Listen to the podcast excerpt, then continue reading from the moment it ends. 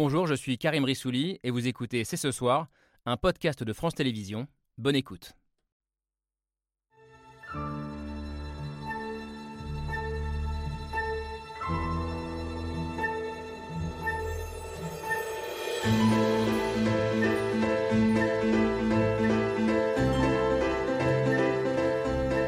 Bonsoir à toutes et à tous, soyez les bienvenus sur le plateau de C'est ce soir. C'est le grand paradoxe de cet été 2023. D'un côté, l'un des étés les plus chauds jamais enregistrés dans le monde avec des manifestations de plus en plus violentes du réchauffement climatique.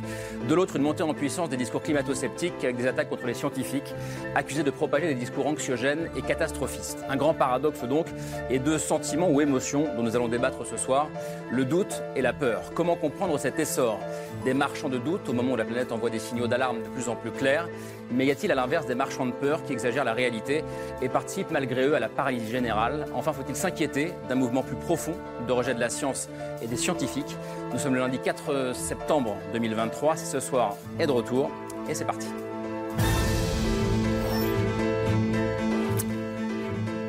C'est parti, c'est ce soir, euh, saison 4, épisode 1. Très très heureux de vous retrouver en cette rentrée. Euh, on va tout faire pour continuer à faire vivre le débat d'idées sur France 5, sur ce plateau, du lundi au jeudi, en deuxième partie de soirée. On va le faire avec deux visages que vous connaissez déjà euh, parfaitement bien. Laure Adler, bonsoir ma chère Laure. Bonsoir Karim. Très heureux de vous retrouver. Moi aussi. Et bonsoir Camille Diao, salut Camille, très heureux aussi. Merci d'être là de nouveau cette année. On ne change pas une équipe qui gagne comme on dit, mais on la change. Quatre années déjà Quatre ans, trois et demi. On change un peu l'équipe quand même, euh, parce qu'on a plaisir d'accueillir cette année Arthur Chevalier dans la bande de ce soir. Bonsoir Arthur. Historien, euh, essayiste, vous connaissez bien le plateau pour avoir été invité ici à, de nombreuses reprises. Euh, mais soyez le bienvenu en tant que membre de, de cette équipe. Climat, euh, marchand de doute, marchand euh, de peur, donc au sommaire de cette première. Bonsoir Stéphane Foucard. Bonsoir. Soyez le bienvenu, vous connaissez bien, vous, les marchands de, doute, auxquels vous avez euh, consacré de nombreuses enquêtes. Journaliste au Monde, journaliste scientifique, également spécialiste des questions environnementales. Vous êtes l'auteur de nombreuses enquêtes donc sur la désinformation scientifique. vous êtes l'un des premiers, je crois, à avoir enquêté sur les climato-sceptiques et sur ces marchands de doute, justement, qui aujourd'hui, c'est de plus en plus visible, envahissent les réseaux sociaux. Bonsoir Martin Hirsch. Soyez le bienvenu, haut fonctionnaire, emblématique patron des hôpitaux de Paris jusqu'à l'an dernier euh, désormais romancier, euh, puisque euh, dans ce... temps partiel. À temps partiel. en tout cas, c'est la peur l'anxiété qui est au cœur de ce roman, publié il y a 2-3 mois, au mois de mai, les solastalgiques, dans lequel vous imaginez une société dans laquelle l'hôpital, justement, ouvrirait euh, carrément un service pour les jeunes atteints de solastalgie, euh, qui est ce mot érudit pour éco-anxiété, donc la peur liée euh, au, changement climatique. ce livre est donc un roman, mais il est aussi, je crois, un appel à agir, à se rassembler pour surmonter cette peur, justement, dont on va parler ce soir. Passer à l'action pour surmonter son éco-anxiété, je pense que ça va parler à Camille Etienne. Bonsoir. Bonsoir. Soyez la bienvenue, vous qui venez de publier pour un soulèvement écologique, sous-titré Dépasser notre impuissance collective. vous êtes l'une des activistes les plus emblématiques de votre génération ici en France et vous revendiquez le courage d'avoir peur, je crois, euh, face à une réalité de plus en plus anxiogène. J'accueille enfin Perrine Simon-Naoum. Soyez la bienvenue, historienne, philosophe, euh, toute nouvelle directrice du département de philosophie euh, à l'école normale supérieure. Et pour vous, il est au contraire, je crois, urgent de sortir de la peur, de sortir de ce que vous appelez la pensée apocalyptique, ce que vous appelez une déraison moderne aussi, qui est le titre de l'un de vos récents essais, dans lequel vous dénoncez le côté contre-productif, voire dangereux, peut-être, de ces peurs apocalyptiques, justement. Merci d'être là pour ce débat qui s'ouvre toujours en 2023 comme, comme avant d'ailleurs, avec le billet de Pierre Michel.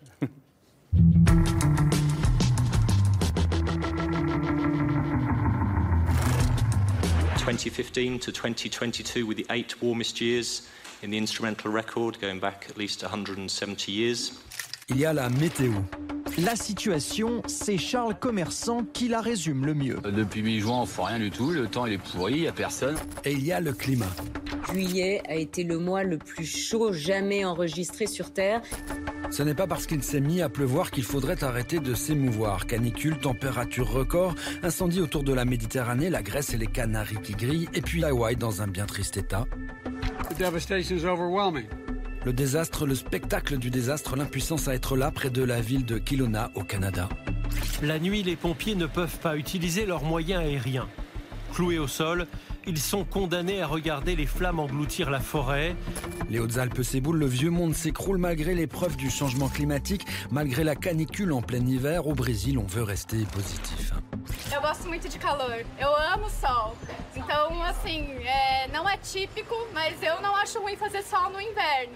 C'est une situation paradoxale.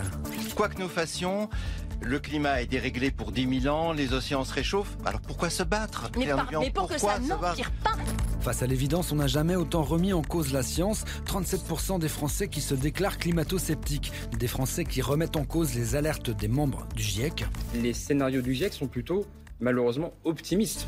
Ils sont harcelés sur les réseaux sociaux, victimes de déferlements de haine, mais quand même au GIEC, ils exagèrent, dit-on au RN.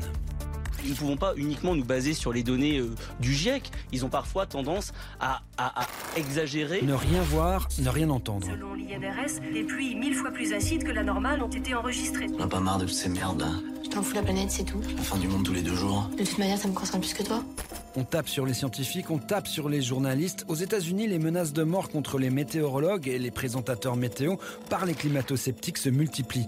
L'un d'eux, Chris Cloninger, a fini par démissionner. Now, I'm walking away from a career, an 18-year career in television that I dreamed of since second grade, so that's why I'm a little emotional. Bonne ambiance, drôle de climat. Thank you for watching. I will be forever grateful. Stéphane Foucard, je vais vous, vous, citer euh, pour commencer. Vous avez une phrase, vous dites peu à peu au cours des dernières années, euh, la fin de l'été, donc aujourd'hui c'est devenu euh, le moment de faire le bilan des dégâts. Alors c'est vrai que cette année, on le voit avec Pierre-Michel, les dégâts ils sont physiques. on a vu les, les forêts brûlées en Grèce, au Canada, on a vu sur l'une des îles d'Hawaï, mais on voit que ça touche aussi en profondeur le débat public dorénavant. Est-ce que c'est ça la nouveauté de cette rentrée? Alors pas vraiment, je dirais pas que c'est une, une, nouveauté. Hein. Quand, euh, quand, on a un certain âge comme moi maintenant, on se rend compte qu'en réalité, le discours climato-sceptique, c'est un discours qui est assez ancien. Et ce qu'on est en train de vivre aujourd'hui, avec ce, le retour de cette parole, c'est, à mon sens, euh, en fait, la queue de comète d'une campagne qui a commencé il y a une quinzaine d'années. Hein.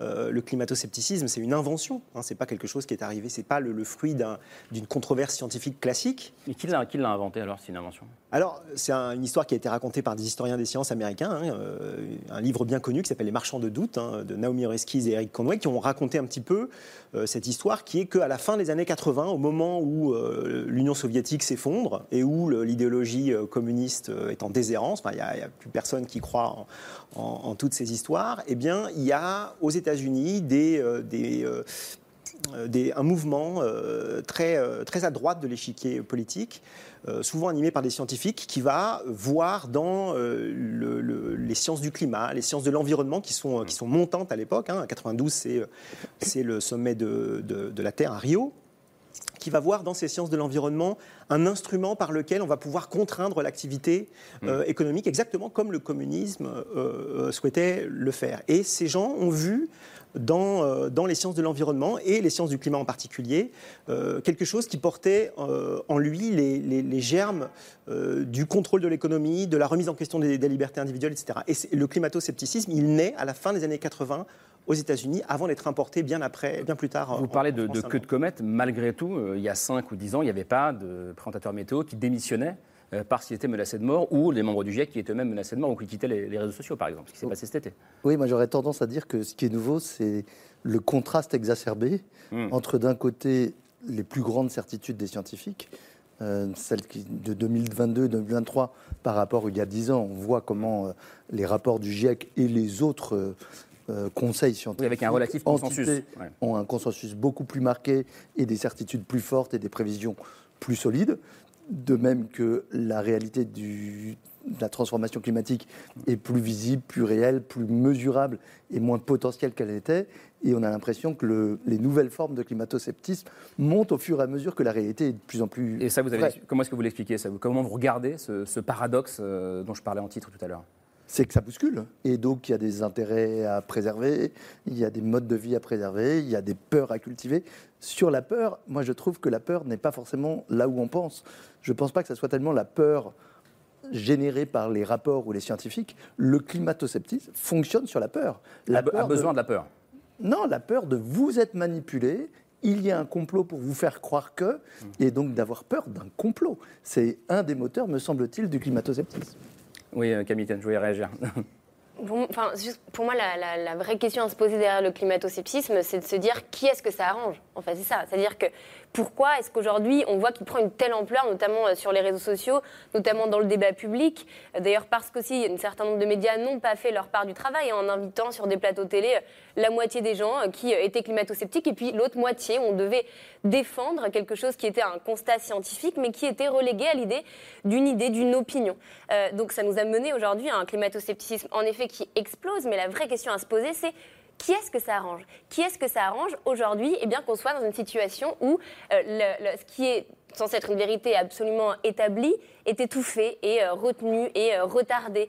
Eh bien, on peut, le, travail qu'a fait d'ailleurs Stéphane Foucard, notamment sur les cigarettiers, je crois que le parallèle est très prégnant. C'est-à-dire qu'on voit que c'est l'industrie fossile, en l'occurrence, qui aussi a financer tout un tas de recherches de manière plus ou moins sournoise, mais qui euh, s'assure pendant un certain nombre d'années eh bien que les vérités scientifiques n'éclatent pas, et puis maintenant qui s'assure que l'action climatique euh, n'avance pas parce qu'ils ont des intérêts économiques derrière. Mais ça veut dire qu'aujourd'hui, en 2023, ce que vous dites, euh, peut-être l'un et l'autre, c'est que c'est encore le cas. Il y a encore aujourd'hui un financement de la manufacture du doute par les énergies fossiles?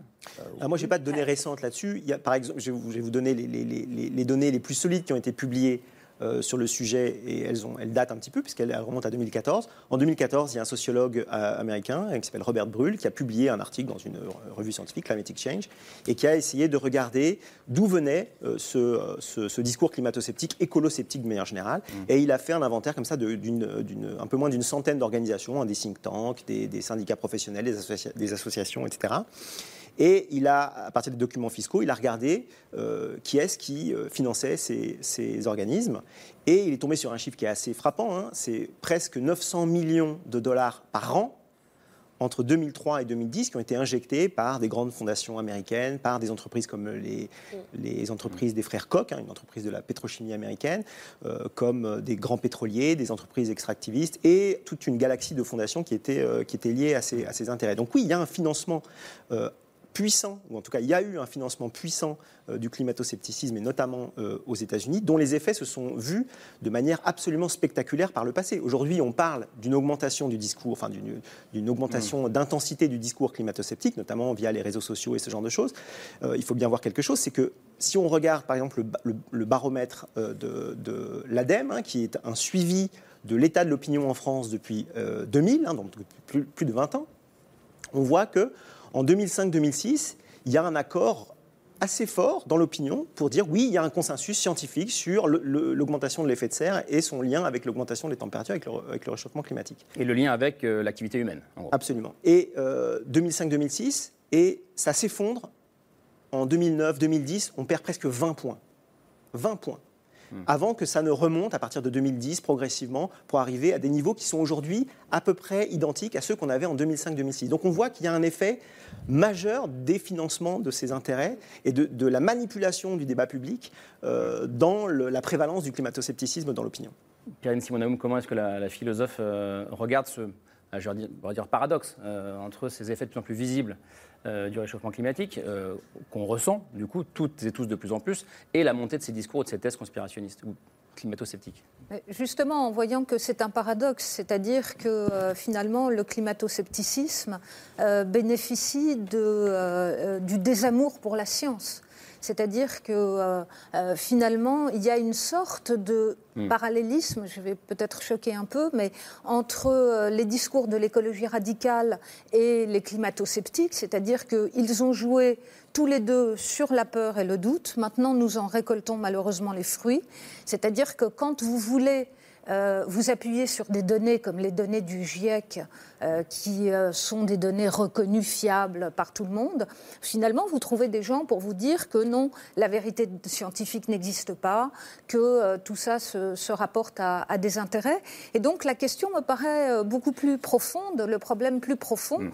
à savoir comment est-ce qu'on peut éduquer maintenant les gens à une forme de vérité scientifique, à une possibilité de débat, au lieu de se renvoyer la balle en permanence. Je vous donne la parole, mais vous avez regardé Camille Etienne en disant, j'ai peut-être choqué euh, j'ai entendu le fait vous avez un peu renvoyé dos à dos les climato-sceptiques et, euh, et, la nouvelle génération d'activistes. Euh, vous êtes dur par, par exemple parfois avec Greta Thunberg, par exemple. Je pensais aux pensées des collapsologues, première génération. Camille Etienne là-dessus. J'ai du mal à voir sur le même plan des gens qui sont en train de de- de- d'envoyer valser d'un regard de la main l'intégralité d'un consensus scientifique euh, à travers enfin, le, le travail du GIEC. Il faut, quand même rappeler à ceux qui ne le savent pas, qui nous écoutent, hein, euh, qu'ils ne produisent pas de la connaissance. Ils font l'état des connaissances à travers le monde entier, à travers euh, euh, les, les- les- les années, etc. Mettre ça sur le même plan que des personnes qui sont en première ligne du dérèglement climatique et qui n'ont pas d'autre choix que de, que, d'a- que de ressentir une peur, une peur qui d'ailleurs est saine. Parce que j'ai du mal aujourd'hui à, dire à quelqu'un, vous voyez là en ce moment, au moment où je vous parle en France, hein, à Mayotte, il y a euh, de coups pour d'eau qui sont à peu près deux jours sur trois. C'est-à-dire que là, j'étais au téléphone avant avec une, une- une étudiante et qui me racontait que dans, euh, sa mère était professeure et que dans sa classe, des enfants de 10 ans se battent pour avoir, pour avoir accès à une gourde d'eau. Que même il y a des étudiants qui boivent de l'eau dans les cuvettes des toilettes et que les hôpitaux sont remplis euh, de problèmes gastriques maintenant. Comment est-ce que vous voulez dire à ces gens-là N'ayez pas peur. Vous voyez, en fait, c'est un luxe aujourd'hui de pouvoir rester calme et d'avoir ce, regard droit et clairvoyant. Je pense que euh, c'est très dangereux de mettre sur le même plan ces deux peurs-là parce qu'il y a une peur qui est motrice, il y a une peur qui est celle de la fuite. Si une voiture nous fonce dessus, c'est sain d'avoir peur. C'est un réflexe vital qui nous permet de vivre. Donc je crois qu'il y a une peur qui a réhabilité, au contraire. En revanche, euh, une peur qui est irrationnelle, qui sont des peurs morales agitées, qui sont celles pour moi des climato-sceptiques, qui sont des peurs à combattre. Donc je ne, je ne combattrai pas quelque chose comme la peur. Je- J'aurai une analyse plus fine sur le sujet. D'ailleurs, les adages populaires montrent cette euh, ambivalence de la peur. Parce qu'il y a d'un côté la peur est mauvaise conseillère, et puis il y a la peur et le début de la sagesse. Et donc il y a une grande partie de la peur qui peut être le début de la sagesse. Je voudrais revenir sur ce que euh, Perrine disait sur le désamour de la science. Je me demande si c'est un désamour centré sur la science ou une problématique plus large de rejet des pouvoirs établis. Euh, Et que euh, les scientifiques, la communauté scientifique, les académiques, les universitaires sont considérés comme une partie de, des institutions, comme le sont d'autres institutions. Les act- Et il y a le climato-scepticisme vient essayer de nourrir le rejet de l'antisystème. C'est le même qu'on voyait sur le Covid, c'est le même qu'on voit sur d'autres sujets. Donc il y a une sorte.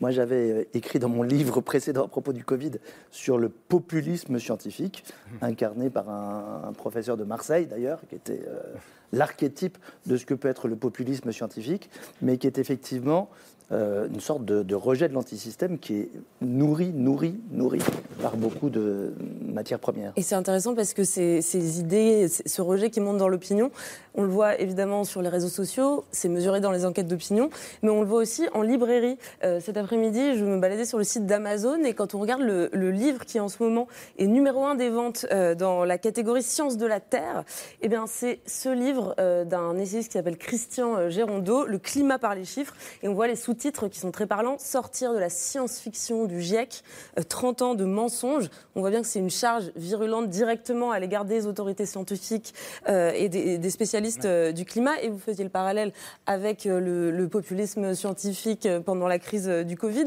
Et en fait, on retrouve exactement le même genre d'ouvrage sur les vaccins. Euh, Il y a par exemple cette généticienne euh, Alexandra Henrion-Code qui euh, a vendu plus de 100 000 exemplaires de son dernier livre qui est, euh, qui est le même type d'ouvrage sur la technologie de l'ARN messager et qui manie le même genre de message. C'est tout ce qu'on vous cache. Euh, Stéphane Foucard, vous aussi, vous inscrivez la montée du climato-scepticisme dans cette tendance plus lourde de la défiance envers la science? Alors pas du tout. Pas du tout? Non, absolument pas. Et je pense d'ailleurs que, euh, qu'il n'y a pas de défiance envers la science. Euh, et pour preuve, euh, quand on analyse un petit peu le discours climato-sceptique, on, on voit que le- les climato-sceptiques se réclament au contraire de la science et de la bonne science, du doute épistémique, du doute raisonnable, De de, la bonne remise en science, vous question. dites. Oui, de la science, de, de- de- des, des réflexes qu'ont les scientifiques de scepticisme, de prudence épistémique, euh, etc., etc. Les deux auteurs qui sont cités là, euh, Christian Girondeau et, et etc., sont deux anciens scientifiques. Deux anciens scientifiques, c'est vrai Il y en a que un qui technicien. Il était- il- il- au moment où il avait encore toute sa lucidité, il s'occupait de sécurité routière. Et puis il est devenu euh, climato-sceptique. Et, euh, Et, et pour revenir, scientifiques- et pour revenir à cette première vague de la campagne climato-sceptique, il faut se souvenir quand même de quelque chose qui est assez dérangeant, mais qu'il faut quand même dire, c'est qu'en France, le bastion du climato-scepticisme, c'était pas une, une- une- une secte ou euh, c'était pas des gourous euh, homéopathes, hein, c'était l'Académie des sciences. Et à l'Académie des sciences, la prévalence du climato-scepticisme, je peux vous le garantir, était très forte. Et un ancien Et- ministre de la Recherche. Exactement, et on avait des grandes figures de la science française qui euh, sont multimédaillées, médaille d'or du CNRS, euh, pour parler euh, de Claude Allègre, pour ne pas le nommer, euh, médaille Wollaston, prix Crawford, un des, un des scientifiques français les plus cités dans son, dans son domaine, qui a été le porte-parole de, cette, de ce climato-scepticisme. Donc, moi, je dirais au contraire, en fait. C'est pas du tout une défiance vis-à-vis de la science. C'est au contraire, euh, comme le disait euh, Martin Hirsch à l'instant, une défiance vis-à-vis d'un discours qui est perçu comme un discours officiel. Euh, et, et dans ce discours officiel, à côté de ce discours officiel, il y a une dissidence qui est perçue comme une dissidence scientifique, et c'est celle-là qui va capter toute la défiance euh, euh, ambiante. Alors, au-delà de cette montée du climato-scepticisme, je me demande, et c'est une question que je voudrais vous adresser, Perrine, si euh, le problème, c'est que nous n'arrivons pas vraiment à penser ce qui nous arrive.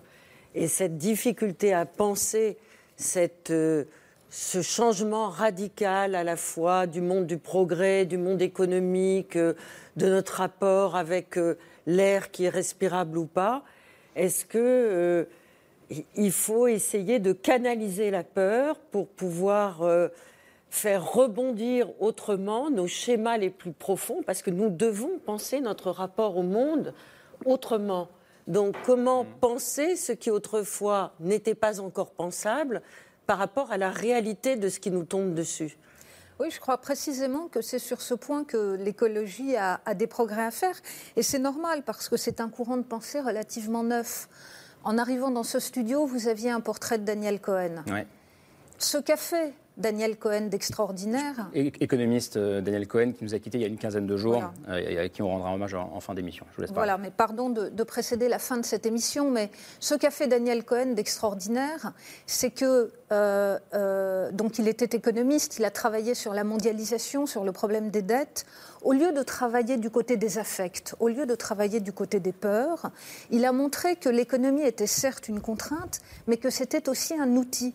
D'où le fait que son œuvre se soit en fait ouverte euh, non seulement à l'économie, mais aussi à la philosophie, à l'anthropologie, euh, à tout ce qu'il y avait de, culturel. Je crois que c'est un travail que l'écologie doit faire aujourd'hui et qu'elle est sans doute en train de faire, c'est-à-dire quitter cette politique des affects qui fait que finalement, qu'est-ce qui se passe?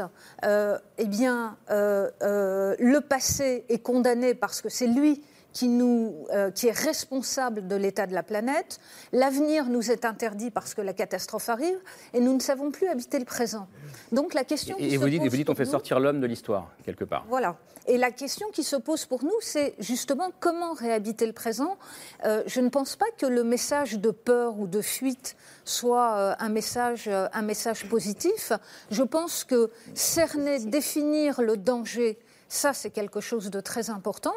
Et que ensuite, on a vu dans l'histoire, euh, il y a eu des tas de crises, il y a eu des épidémies, et la force de l'humanité, ça a quand même été de trou- de Je donnerai la trouver parole à des l'historien dans un instant, mais je voudrais entendre euh, la réponse de Camille Etienne. Vous disiez que- Sortir des affects, disait Sortir Perrine des affects, je crois que justement c'est l'inverse. Euh, C'est-à-dire que pour moi, c'est parce qu'on est une politique qui est coupée totalement des affects qu'elle peut avoir la froideur qu'elle incarne aujourd'hui et l'indifférence et le mépris avec lequel elle est capable de traiter des personnes qui sont en première ligne du dérèglement climatique et qui, eux, n'ont pas ce luxe de rester calmes, qui, eux, n'ont pas ce luxe de ne pas avoir peur parce que ce qui se passe est proprement terrifiant. Et je crois qu'il faut être capable simplement de le regarder en face. Quand Oui, on a à Hawaï, aussi, attendez, Camille, quand on a ça.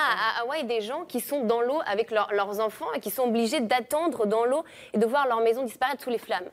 Vous voyez l'indécence de leur dire n'ayez pas trop peur, soyez donc raisonnables. Je crois qu'au contraire, ce qu'il faut être capable de faire, et précisément le meilleur moyen d'éviter les catastrophes, c'est pas moi qui le dis, c'est Gunther Anders, c'est de les, c'est de les penser, c'est de les prévoir. Et c'est ça pour moi le rôle de la politique, c'est d'être capable de prévoir les catastrophes, c'est d'être capable de les penser maintenant. Je sais pas si vous vous rappelez quand on était au, au collège, on avait tous ces, ces entraînements où on devait euh, savoir comment réagir en cas de tremblement de terre ou faire des évacuations au cas où il y avait euh, Un des incendie. incendies. Eh bien, ça nous permettait, le jour où peut-être incendie il y avait véritablement, d'être capable de réagir justement avec calme, sérénité, efficacité et de ne pas gêner les pompiers qui étaient là. Donc je crois qu'au contraire, il, s'agit d'avoir le courage d'avoir peur. affecte ou pas. Courage d'avoir peur. Oui. L'histoire se répète redoutablement. C'est-à-dire que ce schéma, on le voit classiquement. Quand un danger menace et que des scientifiques ou des experts pointent un danger et que les décideurs ou les intérêts économiques veulent éviter les effets de la prévention qui vont freiner telle ou telle activité, empêcher qu'on se réunisse, empêcher qu'on consomme telle ou telle chose, menace telle activité économique. Ils commencent par vouloir décrédibiliser la science, puis ensuite la relativisent, puis ensuite font apparaître d'autres en disant la solution va apparaître euh, de telle ou telle innovation technologique, puis quand le danger se matérialise, ils se retournent vers les experts en disant mais pourquoi est-ce que vous n'avez pas crié plus fort? Merci. C'est le lanceur d'alerte. Oui, mais on en fait de pas l'avoir tiré Non, en, en- en gros, si je, si je- si je vous suis, le lanceur d'alerte de demain, au début, est considéré comme un cinglé euh, qui, qui dit n'importe Oui, quoi. comme un cinglé, comme un rêveur, comme un utopiste, comme un accélérateur, comme celui qui veut défendre son, ce- sa, sa discipline, son précaré, se rendre intéressant, les- avoir accès aux médias, etc. Et pour en revenir aux scientifiques aujourd'hui, ce qui est troublant, quoi, vous n'avez pas invité de, de- de scientifiques, ou peut-être ont-ils refusé, mais euh, le, le malaise, le malaise des scientifiques aujourd'hui, que Jean Jouzel exprimait encore, en disant, mais, mais qu'on voit depuis euh, de longs mois en se disant, mais est-ce qu'on doit aller plus loin, un cran Qu'est-ce qui fait qu'on est décrédibilisé? L'audible est, est- est extraordinairement troublant aujourd'hui. Mais Perrine parlait d'éducation. Je pense que c'est effectivement le nerf de la guerre parce qu'on est dans une période de la pensée où on, a- on ne peut pas véritablement penser ce qui nous arrive, même si nous savons ce que c'est la vérité. Il faut donc trouver un espace commun où à la fois les réalités très cruelles que vous venez de nous rappeler magnifiquement, hélas, avec votre flamme, euh, doivent s'accommoder aussi d'une possibilité de continuer à vivre, comme vient de le dire Perrine, notre présent. Comment habitons-nous notre présent et comment aménager notre futur Arthur Chevalier. C'est assez intéressant parce qu'on parle beaucoup de peur euh, en pensant qu'elle commande à peu près tout, alors qu'il y a eu des, des grands rendez-vous manqués par euh, l'écologie euh, dans sa version politique, parce qu'après tout, l'écologie, elle n'a de sens que si elle aboutit à quelque chose. C'est la politique qui sert à faire ça. Et il y a quand même eu des, des- des rendez-vous dans une guerre culturelle qui existe, hein, c'est le débat public, c'est comme ça, qui ont été euh, manqués par le mouvement écologiste. Lesquels? Soit, euh, par exemple, la question nucléaire, qui a été, à mon avis, une grande rupture euh, pour euh, ce qui concerne la France entre euh, une partie du mouvement écologique politique, d'accord, et plus de 70% des Français, en tout cas constamment dans toutes les enquêtes d'opinion, qui du coup, et là on revient à ce que vous disiez, elle est où la science de ce côté-là? Si un mouvement écologique n'est pas capable de démontrer que, par exemple, le nucléaire n'est pas la bonne chose, et que 75% des Français pensent qu'au contraire, c'est la chose qui est la plus écologique, parce que je ne suis pas certain qu'il y ait tellement de défiance envers la science. La rupture, elle ne se situe pas entre, par exemple, des citoyens ignorants et des scientifiques. En général, les gens sont plutôt d'accord. Elle se situe plutôt entre les représentants politiques et les relais médiatiques de ces clans-là, si on peut dire, et les Français. C'est plus là que le bas blesse, parce qu'au fond, le, le réchauffement climatique, tout le monde est à peu près d'accord là-dessus. Pas tout le monde. Pas tout le monde, bien sûr. Et de- Bien sûr, pas tout le monde. et de moins en moins dans la société française, de moins en moins quand Et même. de de moins en moins, comme dit Camille. J'aurais tendance à penser que la plus grande faille, c'est notre difficulté à montrer qu'il ne faut pas avoir peur d'émettre 3 ou 4% de moins par an. C'est pas la question de la peur de la catastrophe. Quoi. La catastrophe, quand même, elle est en train de se dessiner si on, a, euh, quand on continue à émettre un peu plus de, de, de- de- de- de CO2 euh, chaque année, malgré tout. Euh, Mais de montrer que moins 3 quoi, de ne pas avoir peur, de dire que des limites sur la route à 100 km/h plutôt que 130, 80 au lieu de 100, d'un peu moins de plastique, d'un peu moins de ceci, d'un peu moins de ça. Ça, ça n'est pas un drame. Et les climato-sceptiques entretiennent cette peur. Et ils sont extrêmement forts, parce qu'ils font encore plus peur à ceux qui émettent le moins. Je trouve que derrière ce, mouvement, il y a une manipulation assez géniale, qui est de convaincre celles et ceux qui consomment le moins. Vous rappelez ce chiffre euh, extraordinaire, hein, euh, 10% de la population la plus riche émet 50% des émissions, 10% des plus pauvres euh, émettent, euh, quoi, ou 50% des plus, pauvres émettent 10%. C'est ça. Et donc de convaincre ceux qui émettent le moins qu'on va remettre en cause leurs conditions de vie, etc. Ça, ça c'est un tour de force assez euh, magistral. Stéphane Foucard. Mais là, on est en train de discuter de la peur comme si la peur était un sentiment pervasif dans la population où tout le monde avait peur. Vous entrez dans le bus et les gens euh, sont effrayés par le changement climatique, euh, expriment leur peur, euh, s'immolent par le feu dans les rues de, de désespoir ou de terreur. C'est pas du tout ce qui se passe. les gens n'ont pas du tout peur. Il me semble pas. Ils n'ont pas assez peur. On n'est pas assez peur. Oui, Moi, c'est ce qui m'inquiète un peu quand même. Il y a une partie qui ce qui m'inquiète, Comme c'est disait que- le reportage tout à c'est l'heure. que où les gens n'ont que pas assez peur de ce qui est en train de se produire. Je veux dire, aujourd'hui, on est à, parce qu'il faut quand même fixer les idées, hein. aujourd'hui, on est à 1,2, 1,1, 1,2 degrés de réchauffement par rapport euh, à l'ère pré-industrielle. Et déjà, on, l'a vu, il y a pas mal d'endroits dans le monde où ponctuellement la situation est absolument ingérable. On va vers, si on respecte euh, l'accord de Paris, on va vers 2,7 degrés. Donc 1,5 degré de plus qu'aujourd'hui. Sachant que, en général, ce que disent les, les chercheurs en sciences du climat, qui s'intéressent aux interactions entre le climat et les sociétés humaines et les écosystèmes, c'est que chaque fraction de degré supplémentaire produit plus d'effets que la fraction de, de- de degrés précédente. Ça veut dire qu'il n'y a pas de linéarité dans le. Dans le C'est exponentiel. les ira de plus en plus vite. Voilà. Et d'ailleurs, on, on- on- on ressent que ça va de plus en plus vite. Il y a, il y a 4 ou 5 ans, à la fin de l'été, on n'était pas dans cette situation-là. Hein. Euh, donc moi, pour moi, le, le- le- le vrai problème, il est plutôt que le climato-scepticisme qui est abordé comme une question un petit peu déclarative, binaire, vous êtes pour, vous êtes contre. vous En réalité, le climato-scepticisme est généralisé dans la population. un- pardon, pardon, c'est intéressant parce qu'on ne l'a pas défini encore à ce stade. Euh, c'est le climato-scepticisme. Euh, est-ce, que, euh, est-ce que vous êtes tous d'accord sur ce plateau sur ce qu'est un climato-sceptique? Peut-être pas d'ailleurs. Peut-être pas, non, non. Mais, Non, mais- Prenons, prenons par exemple la Ça déclaration d'Emmanuel Macron euh, l'été dernier, après la plus grave canicule et la plus grave sécheresse en à peu près 400 ou 500 ans qu'ait connue l'Europe. Il dit qui aurait pu prédire? Et ça a fait rire un peu jaune les commentateurs qui se sont dit ah il, a fait comme si c'était un lapsus, comme si c'était une coquille sur un texte écrit euh, euh, sur un coin de table entre la poire et le fromage. Mais euh, non. Euh, le président de la République, il n'est pas seul. Quand il, quand il prononce un discours, un discours, il a été, il a été écrit, il a été relu. Il y a tout un, un, un, entourage. c'est du climato-scepticisme pour Pour vous, vous ça, c'est climato-sceptique? Mais évidemment. Ah bon? Mais évidemment. Qui aurait pu prédire? Mais c'est écrit depuis, depuis 30 ans. Pas dans croire aux du climatologues. C'est écrit en toutes Mais c'est peut-être une manière de parler. Alors, est-ce que c'est une de manière de parler? Moi, je crois que c'est réellement l'expression d'une forme de, de climato-scepticisme inconscient où on écrit quelque chose qui n'a aucun sens. Alors, est-ce- est-ce que nous ne sommes pas, est-ce que nous ne sommes Ah, pas voilà le problème.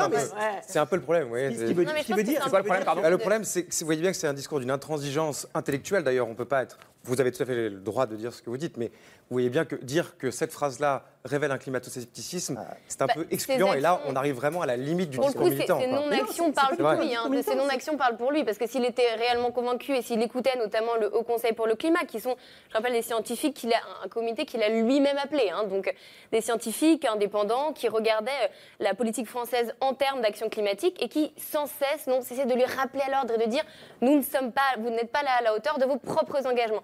Si, en effet, il était persuadé dans sa chair euh, de l'urgence climatique à la hauteur de ce qu'elle de, de ce qu'elle incarne, eh bien, il n'aurait pas ce niveau-là d'inaction. Ou alors, euh, en effet, il, il n'a pas d'autre choix que d'être climato-sceptique. Enfin, je veux dire, dans, ce, Et en plus, dans cette action. dans l'espace public, on a le sentiment pardon, Non, non, allez-y, allez-y. que c'est un savoir récent. Parce qu'on en parle euh, là depuis peu de temps finalement, depuis allez, 5-6 ans, quoi, de manière un petit peu appuyée. Quoi. Bon, lisez les éditoriaux que publiait le New York Times en 1979 Bien sûr. sur tout ce Moi, je vais encore Ça On en plus parlait loin. on en parlait en René 1792 à l'Assemblée nationale oui. en France. hein. C'est- encore plus ancien. C'est encore avant. Pas tous ensemble Avant. Je comprends pas. Et Aristote déjà. Et Aristote. Oui. Non, Non, mais- je crois que le, le- le- Perrine, Sim- Perrine Simoneau, allez-y. Oui, je crois que le, le problème, euh, si on veut parler de la position du, du président Macron, c'est qu'il y a des injonctions contradictoires. C'est-à-dire que, et c'est tout à fait ce que, ce que disait euh, Martin Hirsch et Arthur Chevalier, le problème, il est encore une fois très large, à savoir le rapport entre euh, l'écologie et euh, la politique. Euh, si vous prenez des mesures écologiques, alors euh, un certain nombre de gens défavorisés vont en pâtir. Et donc, ça va venir alimenter le populisme. Et j'en viens à cette idée de peur, parce que vous parliez de Gunther Anders. Effectivement, Gunther Anders est le principe responsabilité et celui qui a formulé sans doute le mieux cette idée de prophétie de malheur. La prophétie de malheur, elle a pour but, et ce n'est pas ce qu'avaient compris les premiers écologistes radicaux, d'empêcher la venue de la catastrophe.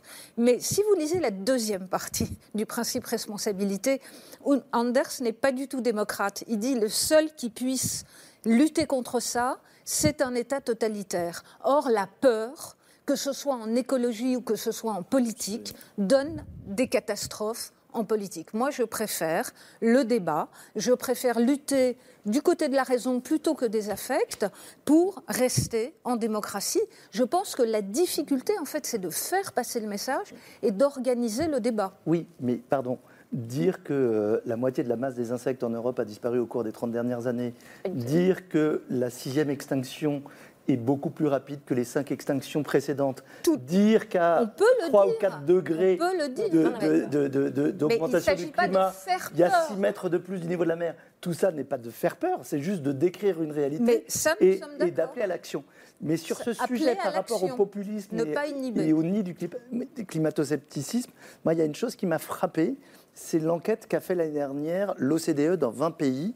sur- je ne sais pas si. euh, euh, Je ne l'ai pas. Qui compare sur euh, l'opinion publique de 10 pays riches, 10 pays à, à- à revenus moyens, le rapport au climat. Est-ce qu'on croit au réchauffement climatique Est-ce qu'on croit à l'action? Et quand on regarde ce qui différencie, le facteur le plus différenciant entre ceux qui y croient et ceux qui n'y croient pas, ça n'est pas la catégorie sociale, ça n'est pas l'âge, ça n'est pas- c'est une chose qui est la présence ou non d'un bon réseau de transport public. C'est-à-dire que ceux qui disposent du métro à portée de main sont prêts à comprendre les enjeux du climat. Ceux pour lesquels qui ont peur de ne pas pouvoir se passer de leur voiture au diesel, eux veulent rejeter le climat. Et ça, je trouve, quoi, ce truc saute aux yeux et explique ce qu'il faut faire. Donc finalement, c'est la peur de devoir changer de mode de vie qui, selon vous, La peur de ne pas le réussir. climato, La- euh, ou de, ne pas, réussir. La peur d'être laissé pour compte, la Ouais. peur la peur que les autres s'en sortent, la peur qu'on perde son boulot, sa capacité d'envoyer ses enfants à l'école, etc., son mode de vie. Et ça, c'est tout à fait rationnel. Et ça, et ça, on doit y répondre. Et ça, pardon, et, ça. et pardon, et ça, c'est une question qui se pose euh, notamment euh, aux activistes euh, écolos, euh, Camille Etienne. Comment faire comprendre ça. Mhm.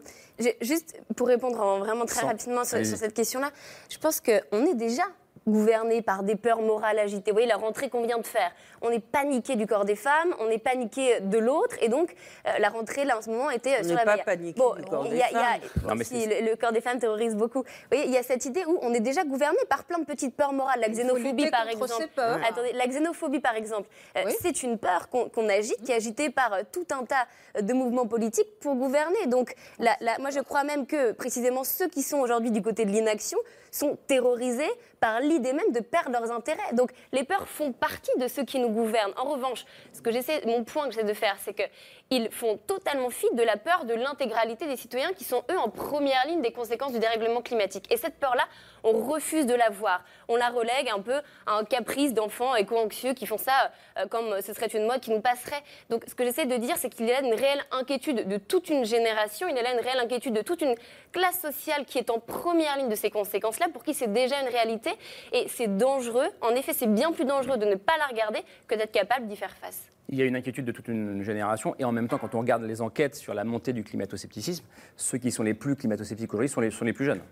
parce que c'est un phénomène qui est beaucoup amplifié aussi par les réseaux sociaux et notamment là où sur Twitter on a réhabilité et on a réhabilité notamment bah, on parle de Trump et de plein d'autres de plein d'autres climato-sceptiques. Et on a vu qu'après en fait la, la pandémie il y en a beaucoup qui sont recyclés qui étaient euh, complotistes et qui sont recyclés maintenant en climato-sceptiques. Et c'est un endroit qui est très difficile parce que euh, une idée qui était avant moquée je parle de euh, l'époque de mes parents les écologistes étaient souvent euh, moqués ou ignorés on les invitait beaucoup moins Ah sur bah les nous, plateaux télé non, non, pas du tout, hein. ah, on- on- Admirés, même- encensés. Bon, ici, j'espère, mais en tout cas, c'était quand même Nous moins. n'étions pas là à l'époque de vos parents, mais.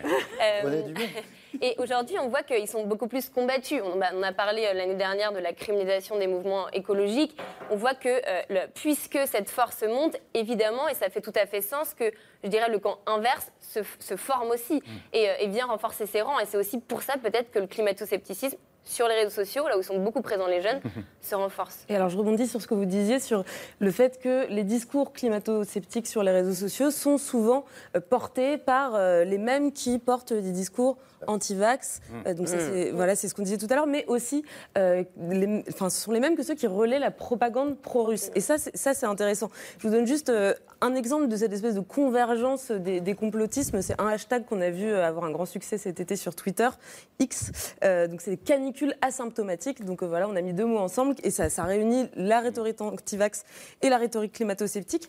Et ce sont des chercheurs du CNRS, en fait, qui ont travaillé sur cette convergence dans un projet qui s'appelle le Climatoscope, dans dans lequel ils analysent euh, les débats autour du climat euh, sur Twitter. Et euh, donc, ils ont fait ça sur toute l'année 2022. Ils ont mis en évidence que 60% euh, des comptes influents de la sphère climato-sceptique ont également relayé la propagande du Kremlin depuis le début de la guerre en Ukraine. Et en fait, ce sont souvent des comptes qui servent d'une thématique de défiance à l'autre en fonction de l'actualité. Et ce que les chercheurs du CNRS expliquent dans cette étude, c'est qu'ils y voient en partie, en tout cas, la main du Kremlin. Vous demandiez tout à l'heure, Camille Etienne, à qui profite le doute? Eh bien, la Russie, elle a compris que le changement climatique faisait partie des sujets qui pouvaient fracturer les sociétés euh, occidentales et donc affaiblir la démocratie. Et donc ça fait partie des sujets parmi d'autres euh, que la propagande russe pousse euh, de manière absolument opportuniste, mais aussi très organisée euh, sur les réseaux sociaux. Et ça explique en partie le- la prégnance de plus en plus importante de, de ces discours en ligne. Et la question que je me posais, Stéphane Foucard, c'est que vous, vous qui avez enquêté sur les climato-sceptiques dès euh, 2015, est-ce que cette convergence-là, elle existait déjà ou est-ce que c'est une donnée assez nouvelle? Il y a, il y a un, un- un événement très intéressant, alors qui remonte bien, à bien avant 2015, c'était en 2009, ce qu'on a appelé le Climate Gate, qui était un événement qui a, qui a cristallisé énormément de défiance autour de la science climatique. C'était le piratage de- des emails d'un centre de recherche britannique qui euh, concentrait 13 années d'archives d'échanges de, mails hein, entre climatologues et climatologues qui participaient aux travaux du GIEC. Et ces mails ont été euh, soigneusement décortiqués, mis hors contexte, rassemblés. Donc il y a eu environ un million, un millier de messages qui ont été publiés sur, euh, sur Internet. Et bon, l'enquête a été conduite et n'a pas donné de, résultats probants, mais l'adresse IP de la machine, de l'ordinateur qui a posté euh, cette archive de, de- de mails sur Internet était basée quelque part en Sibérie, en Russie en tout cas. Et donc, il y a quand même vaguement l'idée que euh, cet épisode du Climate Gate, euh, alors si tant est qu'il ait effectivement été l'œuvre de, de- de la Russie, euh, préfigure tout un tas d'interventions dans l'espace public qu'on a vu euh, récemment avec le piratage des emails de Hillary Clinton, ceux de- d'Emmanuel Macron, etc., où finalement le- la question climatique et la- l'intervention dans le, dans le débat public, euh, eh bien, elle s'est un petit peu calquée, elle, elle, elle a, elle a- elle a utilisé le climat comme banc d'essai avant de réutiliser ces techniques pour d'autres pour d'autres opérations. C'est pour ça qu'aujourd'hui, en fait, quoi, si on revient à l'essentiel, il y a d'un côté une démarche qui, pour aller vite, et peut être celle du GIEC ou de la plupart euh, des scientifiques, qui est une démarche contradictoire, de peur, de preuve, pardon, d'aller carotter, d'aller carotter les icebergs pour aller regarder ce qui s'est passé au cours des millions d'années, etc., de mettre ces preuves sur la table, de débattre, de chercher le consensus, etc. Et de l'autre, il y a une, une entreprise de manipulation. Quoi. C'est de la manipulation. Et donc, euh, le Et de même la type de déstabilisation, manipulation, les mêmes ressorts. Et là, et là il ne s'agit pas de montrer quelque chose qui peut faire peur, c'est de cultiver des peurs sur d'autres choses pour effectivement aller. C'est eux qui vont chercher l'affect, les climato-sceptiques. Mm. Je ne pense pas que ce soit les écologistes et je ne pense pas que ce soit Jouzel, Valérie Non, Delmatson bien sûr. qui va jouer sur les affects. hein, Je euh. ne pensais pas à eux. Je pense, si, euh, si tu veux, à certains, euh, certains écrits de Pablo Servigne ou, euh, qui expliquent que. euh, Ce, ce qu'on appelle les collapsologues. Voilà, les collapsologues, bah, que si on passe par un épisode de fascisme, ce qu'ils appellent une sortie de route, finalement, ça ne sera pas très grave. Non, en Pablo Servigne réalité, je crois que le, C'est le, le débat. C'est, c'est- enfin, il, je veux il- dire, il a, il a écrit ça, Pablo il Servigne l'a écrit, il l'a écrit. Dans, dans euh, quel, de quel ouvrage je vais savoir parce euh, que je peux vous donner, c'est un article qui date. Servigne, alors l'article date d'août 2021. Je le cite dans mon livre avec Hmm. la référence. Je avec plaisir. Et, et- et- et c'est tout à fait. euh, voilà, j'espère que j'ai travaillé, euh, j'ai travaillé sérieusement. Non, je crois que la question, et c'est là où je pense que l'écologie doit évoluer. C'est exactement ce que vous disiez. L'écologie n'est pas le tout de la politique. Mais l'écologie participe à la politique. Et l'écologie, si elle évolue, peut faire avancer la démocratie. C'est-à-dire que c'est à partir de ce type de problème, en posant des problèmes et en les posant chacun à notre niveau, Martin l'a rappelé, les politiques ne sont pas les experts et ils ne doivent pas l'être. Et les politiques ne sont pas les citoyens. Nous sommes en démocratie représentative. Mais il faut arrêter de dire en même temps qu'il y a un complot, que ce sont des intérêts, etc. Parce que ça n'est pas comme ça qu'on arrivera. Moi, je crois que c'est par une action positive qu'on arrivera à démonter ces intérêts. Je ne dis pas que les intérêts n'existent pas. Mais ce que je dis, c'est que l'écologie et la vous- démocratie Vous pensez à quoi À ce que disait Camille Etienne tout à l'heure en disant ça, ça, ça profite euh, aux géants Oui. du pétrole, etc. Oui, mais, mais ce- voilà. Qui une finance fois qu'on aujourd'hui a le dit ça, climato-scepticisme nous a- peut- nous a rappelé peut- les chiffres. On peut euh, entreprendre des actions contre ces intérêts, et il faut le faire, mais il faut aussi euh, euh, inscrire l'écologie dans un débat démocratique. Ça, c'est fondamental, je suis tout à fait d'accord. depuis longtemps. Et, et nous aussi. Et je sincèrement, trouver dans le mouvement climat des, des gens, ils sont très minoritaires, ceux qui sont contre la démocratie. En tout cas, je défends contrairement absolument l'idée que la réponse ne peut être que démocratique. Et qu'au contraire, plus démocratie il y aura, plus, et on l'a vu avec la Convention citoyenne pour le climat, c'est- à l'an- à l'ancienne presque, mais euh, qui avait eu ce, ce- ce- ce très bel exercice finalement de démocratie délibérative. Et on avait vu émerger, alors qu'il y avait quelqu'un qui s'appelait Olivier, qui était euh, climato-sceptique, qui s'était retrouvé parmi les participants à cette Convention citoyenne et qui avait été tiré au sort. Et on, en est, on est, ils étaient sortis de ces délibérations-là où, en effet, des scientifiques étaient venus les voir, leur donner accès à une connaissance, étaient sortis des mesures très concrètes et radicales. Et en fait, la radicalité qui a l'air de, de- de paniquer ici, en réalité, ça veut dire aller à la racine du problème. Donc c'est plutôt précisément... paniqué, hein. ce qui- On n'est pas Non, paniqué. Attendez, attendez, vous disiez que la, la radicalité écologique était, euh, était, vous le mettiez sur le même plan que climato-sceptique. sur la violence. Donc moi, je pense qu'au contraire, la radicalité écologique, c'est être capable d'aller à la racine du problème. Et quand on a les chiffres qui nous rappellent qui finance majoritairement le climato-scepticisme, si on veut bien le combattre, Ça. il faut aussi être capable de le politiser. C'est-à-dire ne pas croire qu'il s'agit uniquement de Français et Françaises un peu ignorants qui sont défiants avec la science, mais au contraire de dire qu'il y a là un intérêt pour maintenir le statu quo. Mais vous parlez de radicalité. Premièrement, preuve est faite que la radicalité, ça ne marche pas, puisque les résultats des partis écologiques aux élections sont, à part aux européennes, globalement catastrophiques, ce qui est absolument fascinant quand on pense que c'est par ailleurs une idéologie qui préoccupe majoritairement les Français.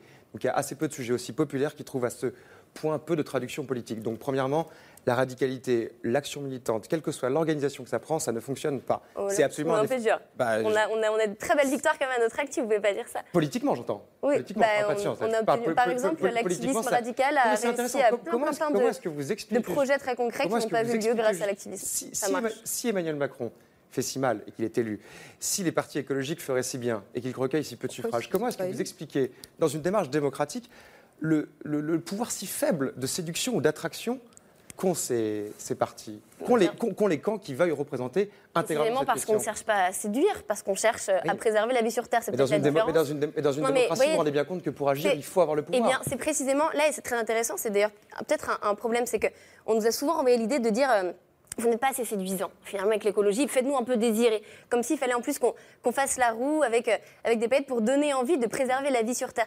Imaginez quand même la- la- l'absurdité de la fiction dans laquelle on est maintenu pour que donner envie d'aller vers précisément ce qui préserve la vie sur Terre, j'appelle, hein, doivent être rendus désirables la pour qu'on ose y aller. Ça s'appelle le C'est quand même libéralisme, ça s'appelle terrifiant le ce qui se passe. Oui, mais C'est le monde dans lequel on vit. Eh bien, quand- peut-être qu'il faudra aller vers Quand d'autres on choix. pense alors. que la démocratie, ce qu'est ce qu'est la société, c'est aussi la démocratie, c'est des responsables qui savent faire accepter les contraintes nécessaires. De la même manière que ma liberté s'arrête là où euh, celle Commence de ma voisine commence, ma liberté de polluer ou d'émettre des gaz à effet de serre s'arrête là où je vais euh, mettre euh, en péril le réchauffement de l'ensemble de la société. Et donc dire que reprocher à l'écologie de ne pas être assez positive, c'est quand même pas l'écologie. C'est quand même compliqué d'être, de considérer comme non positif tout ce qui met euh, sur la table le type de contrainte. Et donc je trouve que c'est la pédagogie d'un certain nombre de contraintes. Et c'est ça ce qui, à mon sens, permet éventuellement de réconcilier ceux qui sont les technologistes et qui vont vous dire que euh, le progrès technologique va peut-être nous en sortir, et peut-être. Ce qu'on sait, c'est que le rythme avec lequel le, projet- le progrès technologique est susceptible d'éventuellement apporter des solutions hein, au problème dans lequel on est, est incompatible avec les tendances actuelles. Donc il y a une période de temps pendant laquelle il faut accepter qu'on décroisse nos émissions et qu'on ne continue pas à augmenter de 1%. Et je ne compte pas euh, le carbone émis par euh, l'ensemble des feux de forêt de cet été qui doit être absolument gigantesque. Et ça, Mais n'empêche il y a à qu'il- faut le s'unir faire accepter, pour accepter la pédagogie de la contrainte. Oui. Et si vous avez trois parties sur quatre qui disent que de passer de 130 à l'heure à 110 à l'heure sur l'autoroute, c'est un drame absolu, que de dire que de renoncer à un SUV, c'est une, pr- une, une remise en cause des libertés fondamentales, c'est difficile, ça rame d'un certain côté quand même. Si vous voulez, je crois que les écologistes, ils étaient des lanceurs d'alerte depuis pas mal d'années. Maintenant, ils sont des enregistreurs de notre réalité que nous ne voulons pas intégrer à l'intérieur de nos propres Ils doivent être apporteurs de solutions. Et je voudrais revenir à Aristote et à Perrine et au rapport avec la vérité. Comment on s'en sort par rapport à cette période que nous traversons, qui est celle de l'attaque permanente de la vérité, des fake news, des scientifiques qui nous donnent des rapports qui sont observés, qui sont enregistrés, qui sont démontrés, et que plein de gens ne croient pas, y compris des gens qui vont se présenter à la présidentielle des États-Unis et qui jouent sur cette notion de Bah, vérité. je, peux je précise, euh, Laure, euh, ici aussi en France, euh, l'un des députés du RN, Thomas Voilà, alors à qui je, profite je le le cite, crime pardon, pardon, je le cite parce que tout le monde n'a pas tout suivi, disait il y a quelques jours euh, que le GIEC exagérait. Mais justement, exagéré. comment on traverse cette épreuve de, de- de la vérité par rapport à ce qui nous arrive Et je rebondis sur la question de Camille. Comment on s'en sort et comment on essaye de préserver la vérité de ce qui nous arrive? C'est une question éminemment philosophique, elle est aussi politique, mais nous avons besoin des écologistes. Donc la philosophe peut commencer à répondre peut-être? Oui, je dirais, elle est, elle est politique et, et elle est politique et, Essentiellement scien- et- politique, et- oui. et scientifique, c'est-à-dire que euh, on, on a passé le stade de l'exposé, de l'exposition. Maintenant, euh, ce que tu disais, Martin, il faut euh, en réalité. euh, effectivement, décroître peut-être, passer euh, de 130 à 110. Mais regarde ce qui s'est passé quand on a limité Oui. à 80 km/h.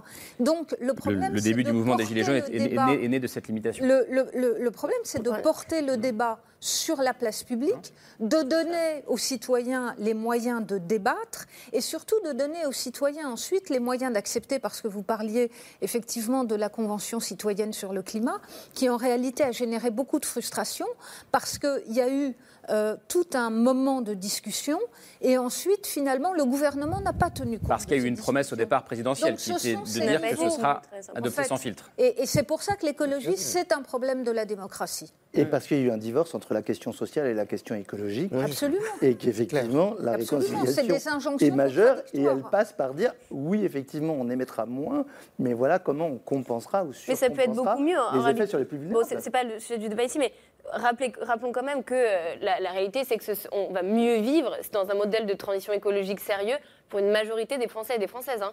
Ceux qui aujourd'hui euh, sont les plus grands pollueurs, vous avez rappelé les chiffres, 10% des Français qui émettent la moitié des émissions de gaz à effet de serre. Donc ceux qui vont d'abord devoir changer radicalement leur mode de vie, c'est peut-être les Bernard Arnault et compagnie qui prennent des jets privés Mais est-ce pour aller à pardon, mais est-ce que- donc, non, pardon, non, en réalité, ça peut être... Camille Etienne- le le- C'était pour dire que la d'abord, ce qui a été fait n'est beaucoup n'est moins pas que la. Chine. Ceux qui vont devoir. Le problème, c'est au niveau mondial. Comment vous expliquez aux Chinois, comment vous expliquez aux Indiens argument qu'ils doivent arrêter de polluer? Alors quand on divise par pas Bernard habitant, Arnault, le ce n'est pas vrai. Un Français, quand on divise par habitant, par Oui. habitant, un Français aujourd'hui euh, pollue plus qu'un Chinois. Quand on divise Et par quatre- habitant. et quatre fois Donc plus qu'un Indien. vrai. Voilà, on rappelle. euh, Et beaucoup moins qu'un Allemand. Stéphane Foucault, sur, ce- sur- sur la question que posait, Sauf si on prend les euh, posait Laure, qui est une question Oui, sur la question de préserver la fondamentalement vérité. dé- démocratique en réalité. Conserver la vérité. il y Sinon, a on ne peut pas débattre d'ailleurs s'il n'y a pas de vérité établie. hein. Absolument. Et je pense qu'il y a un éléphant dans la pièce ici qui est euh, le monde médiatique. Parce que la vérité, il faut la, effectivement, il faut l'établir, il faut la conserver, mais il faut aussi la transmettre. Et je crois que ce que disait Camille à l'instant sur la Convention citoyenne sur le climat est très éclairant. Vous prenez des gens qui ne sont pas forcément des militants, qui ne sont pas plus ou moins informés que les autres, vous les rassemblez et vous leur transmettez de la connaissance sans, euh, sans l'intermédiaire des médias, sans cette espèce de, de- de filtre un peu brouillant où effectivement hein, euh, les, les premières campagnes climato-sceptiques eh ben, euh, le monde médiatique a une grande part de responsabilité dans cette histoire. hein. Chaque fois, bah, sur, sur chaque plateau, il y avait euh, les gens qui disaient euh, l'état de la connaissance et puis d'autres qui disaient bah non, c'est pas vrai. Voilà. Et puis après, faites votre choix. Et dans ces conditions-là, c'est très difficile que le choix démocratique puisse être fait de manière libre et éclairée par le citoyen. Et là, on a eu un, un exemple, je trouve, assez magnifique d'une assemblée de citoyens lambda qui ont, été, tirés au sort. On leur donne l'accès à la connaissance la plus juste, la plus précise, par des experts, avec, avec aussi des éléments de contradictoire, etc. Et collectivement, ils décident à une écrasante majorité de prendre des mesures extrêmement radicales. Euh, donc on voit que le- l'espèce de ça veut dire quoi? Ça veut dire que quand on est éclairé sur la question, on... ça pose évidemment la on question de l'information des citoyens, information sans laquelle, évidemment, la démocratie ne peut pas s'exercer. Je crois me souvenir d'une interview de Martin Hirsch où vous disiez euh, que vous aussi, vous avez un jour, vous étiez avec, je crois, Jean Jouzel sur, un, sur une estrade et vous avez compris que vous ne connaissiez rien en réalité par rapport à lui, évidemment. Oui, oui. Et que, non, et que donc que l'éducation était fondamentale. Un, l'éducation est fondamentale. Et deux, effectivement, nos générations n'ont pas été formées au changement climatique, d'où toute la course de vitesse. Mais ce que Mm. je trouvais extraordinaire, c'était l'écart entre effectivement le niveau d'études d'un certain nombre d'entre nous Oui, voilà. et l'ignorance sur les éléments euh, basiques, alors qu'on peut rattraper. C'est pas très compliqué à, à rattraper en partie, mais effectivement, euh, on, on part de loin.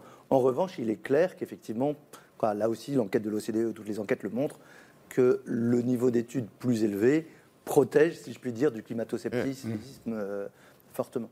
Ce, ce sur quoi je voudrais revenir sur le côté euh, positif, ce qui est, euh, quand on disait quoi, la meilleure manière de conjurer les peurs, c'est d'apporter des solutions.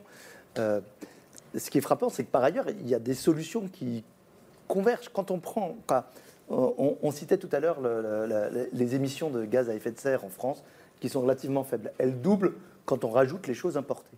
Tant qu'on sera obligé, euh, pour s'équiper en masque, de faire venir des masques de Chine qui n'arrivent pas à l'heure Mm. et qui par ailleurs ont une empreinte carbone très élevée, c'est-à-dire il y a une manière de réconcilier la question sociale, celle de l'emploi, la question écologique, celle de moins émettre en faisant moins euh, circuler des choses à travers euh, l'ensemble du monde en avion ou dans des euh, grands bateaux qui polluent, et la question de souveraineté, c'est-à-dire la capacité de reprendre son destin en main. Et ce que je trouve difficile à comprendre, c'est comment on n'arrive pas à faire la- le, le lien entre ces trois éléments-là qui parlent au cœur de beaucoup de Français de différentes catégories et beaucoup d'Européens en disant, ben voilà, notre projet est un projet de souveraineté sociale, économique et écologique. Arthur. C'est très intéressant parce qu'effectivement, il y a une. euh, D'ailleurs, je, je- je- je- je- je suis évidemment convaincu par l'écologie, mais il y, a une, euh, il y a une contradiction que je ne vois jamais résolue dans le discours, encore une fois, des représentants politiques ou militants de l'écologie, c'est celle du libéralisme et de l'écologie. C'est-à-dire quand on, quand on sait qu'a priori, euh, environ la moitié de nos émissions carbone sont dues aux importations, je crois que je ne dis pas de, de sottise scientifique ici, comment est-ce qu'on peut, euh, je veux dire, décemment, euh, sans avoir envie de plaisanter, défendre euh, l'idée d'un monde où le libre-échange est total, euh, un marché commun débridé, pas seulement européen d'ailleurs, mondial Comment est-ce qu'on peut ne pas parler de réindustrialisation? Comment est-ce qu'on ne peut pas parler de, de- de réorganisation de la vie locale? Comment est-ce que ça ne peut pas être le discours numéro un Puisque à côté euh, de cette empreinte carbone, euh, l'avion, la voiture, ça, ça ressemble quasiment à quelque chose qu'on devrait prendre en deuxième ou troisième niveau. Parce À, que ça, à côté de ce que représentent les importations. Oui, bien sûr, c'est ce que je veux dire, à côté de cette À côté du libre-échange. Dire, mais pourquoi est-ce qu'on ne me parle pas de réindustrialisation? Je pense aussi que cette question, elle n'est pas résolue et qu'effectivement, il y a une génération politique qui a voulu mélanger les deux, mais qu'intellectuellement, ça ne fonctionne pas. Un, petit exemple très concret là-dessus, c'est euh, d'ailleurs on en parlait avec des raffineurs de, euh, de Total. Alors on pourrait se dire qu'est-ce que je faisais avec des raffineurs de Total? Et en fait ils nous disaient mais nous on a ce qu'il faudrait faire c'est juste nous demander quelles sont nos capacités en fait qu'est-ce que qu'est-ce qu'on sait faire? Et ensuite réorganiser l'industrie productive du pays au service de la transition écologique. Et là, il y aurait mais pléthore d'emplois à faire. Et on a l'exemple de euh, à Toulouse, en fait, ceux qui produisent les pales d'avion hein, de, de Air France. Et ben en fait, on d'Airbus, pardon, on pourrait les réutiliser aussi pour euh, les pales des éoliennes. Et c'était une idée qu'un des employés, on en discutait avec un des employés. Et euh, il y, a- il y a plein de choses comme ça qui pourraient être pensées, qui seraient beaucoup plus rapides, en fait, qui pourraient être faits dans un, dans un temps finalement assez court. On l'a- on l'avait juste un dernier exemple vécu au moment de la pandémie, euh, où en fait en Suisse, ceux qui travaillaient dans les avions, ils ont fait un bilan de compétences très rapide en se disant, bah, on sait faire en sorte que les, avions arrivent à l'heure, on sait gérer une grande quantité de personnes, etc. Et donc, ces employés ont été formés très rapidement pour travailler dans les frettes de train parce que le fret se faisait beaucoup plus en train. Donc, en fait, on peut créer des emplois dans la transition écologique, on peut réindustrialiser une partie du pays aussi, euh, mais pour accélérer cette transition et non pas creuser encore plus le trou euh, dans lequel on est en train d'accord. de- On peut aider l'agriculture biologique. C'est un alignement idéologique. Mais c'est- une question fondamentale. Est-ce que l'écologie est soluble dans le libéralisme tel qu'il existe aujourd'hui Ça, c'est une vraie- grande question. Non, la réponse. Bah. Non, bien sûr. Donc, d'où la réponse, comment est-ce qu'on fait? D'où la question d'après, pardon. non, mais- non, mais Stéphane Foucault, c'est- C'est- c'est- La réponse, c'est qu'il faut réglementer. Réglementer, ça veut dire mettre des contraintes. Ouais. Et ça veut dire que ceux qui sont les plus vulnérables face aux contraintes, il faut les aider pour qu'ils puissent supporter les contraintes et ne pas en être les victimes. Quoi. Ça paraît facile ensuite. Hum. Il y a, il y a Difficile un gros boulot. Oui, oui, mais grosso modo, c'est ça le principe. Si vous faites l'inverse, si vous mettez pas de contraintes, euh, la, la planète brûle. Et si vous mettez des contraintes insupportables pour celles et ceux qui sont les plus vulnérables, ils se rebellent. Voilà. Et une fois qu'on a compris ça, il reste réguler, réglementer, réguler, réglementer. Augmenter les grands pollueurs. Aujourd'hui, on se cache toujours derrière l'idée qu'on ne peut rien faire contre les entreprises, qu'on ne peut rien faire contre Total Energy, par exemple. Là, je pense que ce serait un peu d'avoir du courage politique que d'être capable de dire on met des contraintes aux citoyens, mais on met des contraintes bien plus grandes aussi à ceux qui produisent, parce que c'est là que se passent réellement les choses. Oui, Martin Non, mais je voulais vous dire ma vraie peur, en fait. Moi, ma vraie peur, si on ne fait pas tout cela, c'est que l'étape suivante, ça sera ceux qui vous expliqueront que la solution, c'est de modifier les radiations euh, solaires et d'aller bombarder avec des, ce, qui- ce sur quoi certaines personnes travaillent, Travaillent, bombarder avec des petites particules de, de- de- de- de dioxyde de soufre pour faire euh, des, des- des- des- des- des ombrelles en particules, ceux qui expliqueront qu'il faut construire des énormes paquebots qui prennent l'eau de mer, qui la diffusent dans les nuages pour faire des couches de sel qui empêchent les radiations, Mais- mais est-ce- et d'aller vraiment jouer aux apprentis sorciers puissance 10 par rapport à ce qu'on fait déjà. Moi, c'est ça ma vraie peur. Et on sent que le terrain se prépare à ce genre de solution. On a tout essayé, ça n'a pas marché, la population ne supporte pas les contraintes, mais la solution miracle arrive et il y a des qui, partiront et des avec canons qui vont vous envoyer en du, dioxyde de soufre dans l'atmosphère. Vous dites quoi alors, sur- Pourquoi Bah, pas? je, je vois très bien ce que vous voulez dire, mais ce que vous appelez. Non, mais par exemple, on parle jamais de la fusion nucléaire qui fait des progrès extraordinaires, ce qui ne veut pas dire du Mais tout que ça c'est nous empêche. Non, mais ce que je ne la mets pas sur le même plan. Non, mais ce pas que- je- crains que ça, ça arrive avant. c'est que c'est la- solution par la diminution de l'homme en permanence, c'est quelque chose qui, anthropologiquement parlant, est un peu contracyclique. On est C'est ça que je veux dire, anti-intuitif. On va dire ça comme ça. C'est ça le vrai problème. Et c'est assez intéressant parce que l'écologie, c'est pas du tout un sujet neuf en France. Encore une fois, dès 1821, le ministère de l'Intérieur avait demandé à ses préfets euh, une enquête et euh, cette enquête devait répondre à deux questions. Un, y a-t-il un changement climatique depuis la Révolution française, donc 30 ans auparavant Deux, l'homme est-il responsable? Vous voyez, 1821, on est quasiment à plus de deux siècles. Donc c'était un sujet de préoccupation numéro un. Si la Restauration, Louis XVIII à l'époque, avait commandé cette enquête, c'est parce que justement, il voulait démontrer aux Français qu'ils se préoccupaient notamment du domaine forestier, puisque ça préoccupait beaucoup les Français. Cette préoccupation écologique, elle s'est effondrée quand? À peu près, sur les travaux, les travaux pardon, de, de- de Fabien Locher, qui est un historien très sérieux sur la question, eh bien, quand on a pu euh, importer du grain et qu'on a ainsi pu euh, conjurer, entre guillemets, les conséquences réelles euh, eh bien, de la météo, pour appeler ça comme ça. Donc, ce que je veux dire par là, c'est que, est-ce que vous ne pensez pas, et d'ailleurs, c'était au fond le, le- la, enfin, le- la conclusion que vous tiriez de votre enquête, est-ce que vous ne pensez pas que cette écologie, elle fonctionne aussi, elle est liée aussi, certes, à des peurs irrationnelles, mais aussi à des choses excessivement rationnelles? C'est-à-dire que c'est l'organisation du quotidien, c'est le prix du train, c'est ce que les gens peuvent faire, c'est- c'est voir les contraintes. Et donc, évidemment, ils préfèrent entendre des discours de technologie, de- enfin, de t- technologiques optimistes. Techno- technosolutionnistes, comme on peut dire. On ne peut pas leur en vouloir non plus, parce qu'il n'y a pas que de la folie dans ces histoires-là, euh, que d'entendre un discours punitif. On peut comprendre aussi dans une démocratie que ça existe. Ça fait partie de la création de Ou en tout cas que le techno-solutionniste, c'est hyper dur. hein. Techno- c'est un peu dur à dire, ouais. Solutionniste. Que le C'est la soit en tout cas le seul moteur d'espoir pour, pour, pour certains ou certaines. Même si c'est euh, jouer aux apprentis sorciers, comme disait Martin Hirsch, peut-être. Moi, je dirais plutôt que c'est la, la- la- c'est la derni- le, le dernier la dérive, avatar, la le dernier avatar du climato-scepticisme. Une fois qu'on a épuisé toutes les cartes, bah, il reste à dire bah, on va, on va, on va s'en sortir avec la technologie. Mais ça va être un Euh, climato-scepticisme et la, propre sur lui. et la technologie, en fait, alors effectivement, on peut attendre la fusion nucléaire qui sera peut-être maîtrisée en 2070, 2080, si jamais elle l'est, mais euh, ce sera bien trop tard. Quoi. Même les, le programme, euh, la relance du programme nucléaire actuel, ça arrive trop tard. C'est-à-dire le temps de mettre, de, de- de- de- de mettre en route les chantiers, de- de- d'aboutir à la construction de ces énormes machines, on sera déjà très très au-delà d'un Mais ce que disait Arthur Chevalier sur euh, ce qu'on disait il y a 100 ans, 200. Il y a 200 ans. il y a 200 ans, 200. est, est- est très important parce que c'est un des arguments des climato-sceptiques. Alors, bah, de dire, non, non, non. de dire, regardez les mêmes qui vous disent qu'il faut Mm. lutter contre le progrès, etc., avaient peur et expliquaient que l'arrivée du train Mm. allait euh, créer des problèmes de santé considérables. Et donc, il y a aussi des entreprises de décrédibilisation par des raisonnements analogiques totalement faux. Vous C'est pas du tout ce que j'ai fait. c'est parce que Ah, non, non, non, mais c'était pas votre le- rappel historique m'a Oui, rappelé sûr. ce mécanisme. Je voulais rappeler que c'était pas du tout une que vous accusation connaissez très bien vous, et avec une opinion très concernée. Perrine, Simonaoum, sur ce que disait euh, à l'instant euh, Stéphane, c'est-à-dire que Moi, le. je- pardon, je pensais plutôt interroger Martin Hirsch, qui a fait quand même l'expérience de la politique, qui est un scientifique, qui a fait l'expérience de la politique. Euh, on ne peut pas tout réglementer. Il y a une temporalité qui est euh, une temporalité. Ou alors, avant d'avoir euh, euh, les gens qui bombardent le soleil, eh ben, tu auras le fascisme. Euh, donc, euh, si tu veux, il y a, il y a- voilà, c'est- c'est là où il me semble que. il Euh, faut pardon, est-ce que vous pouvez préciser pourquoi vous dites ça? Parce que vous pensez que si on réglemente trop, Ben, parce que euh, il y a, Pourquoi ça mettrait les fascistes au justement pouvoir? des injonctions contradictoires. C'est-à-dire qu'il y a des gens, et c'est le problème auquel on est confronté maintenant, on sait très bien qu'il y a des gens dont ça baissera le niveau de vie, et donc vous Hmm. aurez aux deux extrêmes du spectre politique ou du spectre économique des gens qui seront mécontents et euh, à qui euh, euh, euh, les populismes sont là, et on le voit très bien maintenant, Hmm. pour proposer des solutions simples.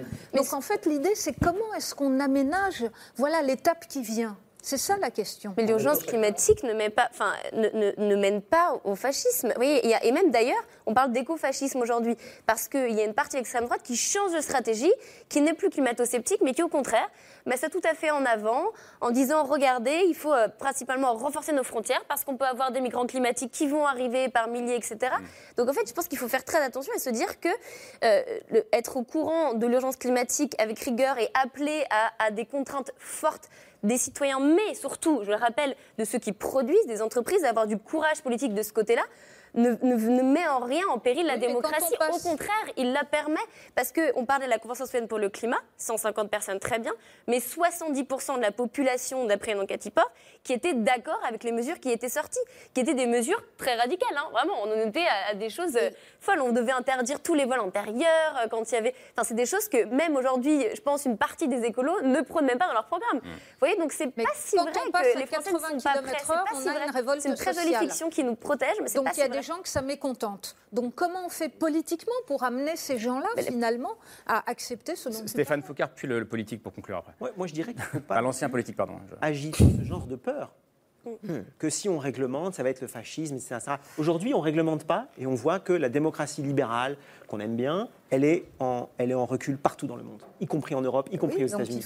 Alors qu'il n'y a pas eu, faut assurer il n'y a son pas eu avenir. cette réglementation drastique des émissions euh, de gaz à effet de serre, etc. Donc en, en fait, on est dans une situation où on, on- on espère échapper à une érosion de nos systèmes démocratiques en laissant le système dériver, Mm. alors qu'on voit bien que la dérive du système tel qu'on la vit aujourd'hui, elle aboutit à peu près naturellement. C'est à pas cette du tout ce que je dérive. Hein, de laisser. Martin Hirsch, on, on est, on est proche de la conclusion. hein. Les piliers de la démocratie, c'est deux choses, c'est la pédagogie et la justice. Donc la pédagogie, pour revenir à ce que tu disais, c'était- c'est de montrer qu'on ne peut pas à la fois éviter le réchauffement climatique et ne rien changer dans ses consommations et ses modes de vie, et donc de montrer que ces contradictions ne sont pas gérables et de les mettre en avant pour expliquer qu'il peut y avoir des solutions. Et la justice, c'est la justice de la règle, c'est-à-dire qu'effectivement, si tu n'imposes que 80 km/h à certains qui en ont besoin et que tu leur donnes et rien en échange, pas un peu de temps. Il y a peut-être des solutions à apporter, des compensations. Et le travail des politiques est de trouver ces compensations pour que la règle soit admise, la règle qui permet d'atteindre les objectifs sur lesquels on s'est engagé comme acteur politique. On s'engage à sauver la planète, à sauver les générations, à faire que la génération d'après pourra vivre mieux que la génération d'avant. On s'en donne les moyens et ça passe par ça, et de montrer comment est-ce qu'on le rend admissible, acceptable et, désirable. et désirable. C'est terminé la politique pour vous? M'intéresser aux politiques et à, à commencer avant que je sois trois ans au gouvernement et continuer après. Mais Bon, merci beaucoup en tout cas. Merci d'être venu euh, ce soir. Euh, merci Arthur pour cette première. Merci. C'était un plaisir. Euh, on se retrouve mercredi soir, je crois. Merci Laure, merci Camille, merci Martin Hirsch d'être venu. Titre de votre roman Les Solastalgiques. Il est ici publié chez Stock et sorti au, au printemps dernier. Camille Etienne, pour un soulèvement écologique, sous-titré Dépasser notre impuissance collective. C'est un peu le thème de l'émission du soir. C'est publié au Seuil. Stéphane Foucard, je mentionne le titre de votre dernier texte. C'est un, il est derrière, il est en dessous là. C'est un du Seuil. Voilà. Euh, un mauvais usage du monde. Merci à vous d'être venu ce soir. Et puis Perrine Simonaoum, euh, Sagesse du politique, c'est votre dernier livre, euh, publié aux éditions de l'Observatoire, Le devenir démocratie. Ça aussi, euh, on en a parlé ce soir. Quelques mots avant de se quitter, pour rendre hommage, on en a parlé tout à l'heure, à, un homme qui nous a brutalement quitté il y a deux semaines maintenant, même si ça semble toujours aussi irréel de, le, de le dire, de prononcer ces mots. Daniel Cohen, qui était l'un des économistes français les plus respectés, intellectuel total, entre guillemets, parce qu'il mêlait, on le disait, toutes les disciplines, un homme très précieux, immense pédagogue, généreux. euh, très drôle, qui a marqué de son empreinte les émissions que nous faisons euh, ici depuis plusieurs années. Il était euh, chez lui sur ce plateau, c'était un ami de cette émission, un ami personnel. Et il va aussi énormément nous manquer. Voilà, merci de nous avoir suivis. et à demain, 22h50 pour un nouveau numéro de ce soir. Ciao.